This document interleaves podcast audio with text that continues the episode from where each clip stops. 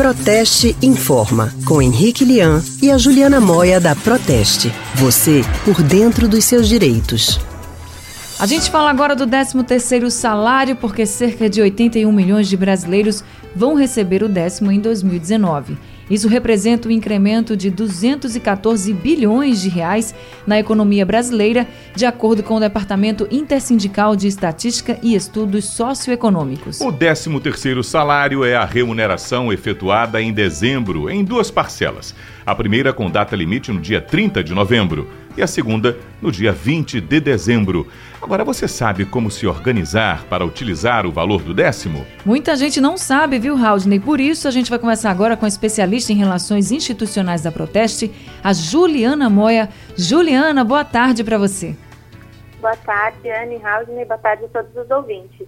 Boa tarde, Juliana. Quem tem direito ao 13 terceiro salário e quando ele deve ser pago, Juliana? Então, tem direito a receber o 13º os trabalhadores sob o regime da CLT, né? Ou seja, aqueles registrados na carteira de trabalho com tudo certinho. O valor que o trabalhador recebe é de um salário mensal, né, para quem trabalhou o ano todo, ou o valor proporcional dos meses trabalhados. A primeira parcela, de acordo com a legislação, tem que ser paga até dia 30 de novembro. Esse ano, dia 30 cai num sábado, então, obrigatoriamente, o empregador tem que pagar até agora, sexta-feira, dia 29. Já a segunda parcela fica para dezembro e pode ser paga até o dia 20.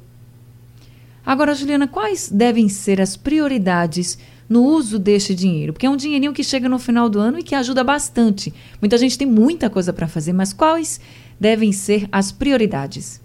É verdade, Anne. Muita gente conta com esse dinheiro. Acho que o pior erro que as pessoas têm, né, com, o 13 terceiro, é realmente utilizar como se fosse um valor ali disponível para fazer compra e esbanjar, né, com coisas desnecessárias.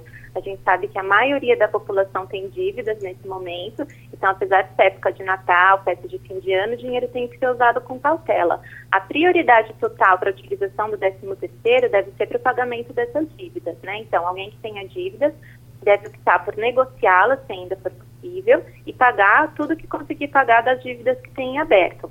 E depois, o que sobrar, convém que seja guardado também para aquelas despesas do início do ano, né, no, que vem agora em janeiro de 2020, e que pesam muito no orçamento, como IPVA, IPTU, rematrícula escolar, material, uniforme, todas essas despesas que são bem pesadas e que o 13 terceiro que for guardado vai ajudar no pagamento. E se o valor não for suficiente para quitar as dívidas?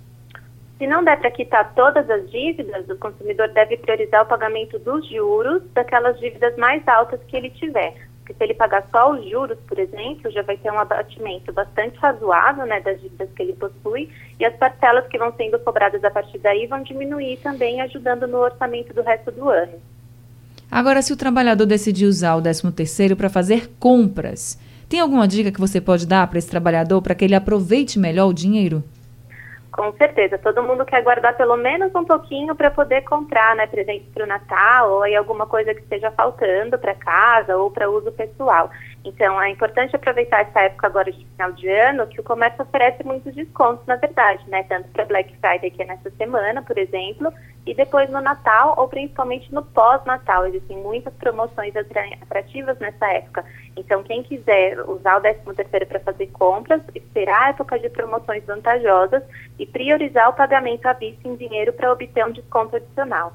Juliana, e para quem quer fazer o 13 terceiro render, quais seriam as melhores opções de investimento? Para render, o investimento pessoal é bastante importante, né? Investir em cursos, aprendizado de línguas para valorizar o currículo, qualificação profissional, são investimentos muito bons e o 13 terceiro pode ajudar a pagar. Depois, quem não for por essa opção e quiser um investimento financeiro mesmo, né, apostar em algum fundo de investimento, fundo imobiliário, existem muitos produtos disponíveis no mercado, convém que a pessoa procure um aconselhamento profissional e bastante informação investir o dinheiro que tem é, numa, num, num, fundo que vale a mesma pena. Hoje em dia é possível começar com pouco e ter uma rentabilidade maior até do que a poupança. Tá certo, Juliana. Obrigada, viu, pelas orientações e as dicas que você deu para os nossos ouvintes. Boa tarde para você. Eu que agradeço. Até a próxima. Até semana que vem, Juliana. A gente acabou de conversar com a especialista em relações institucionais da Proteste, Juliana Moia.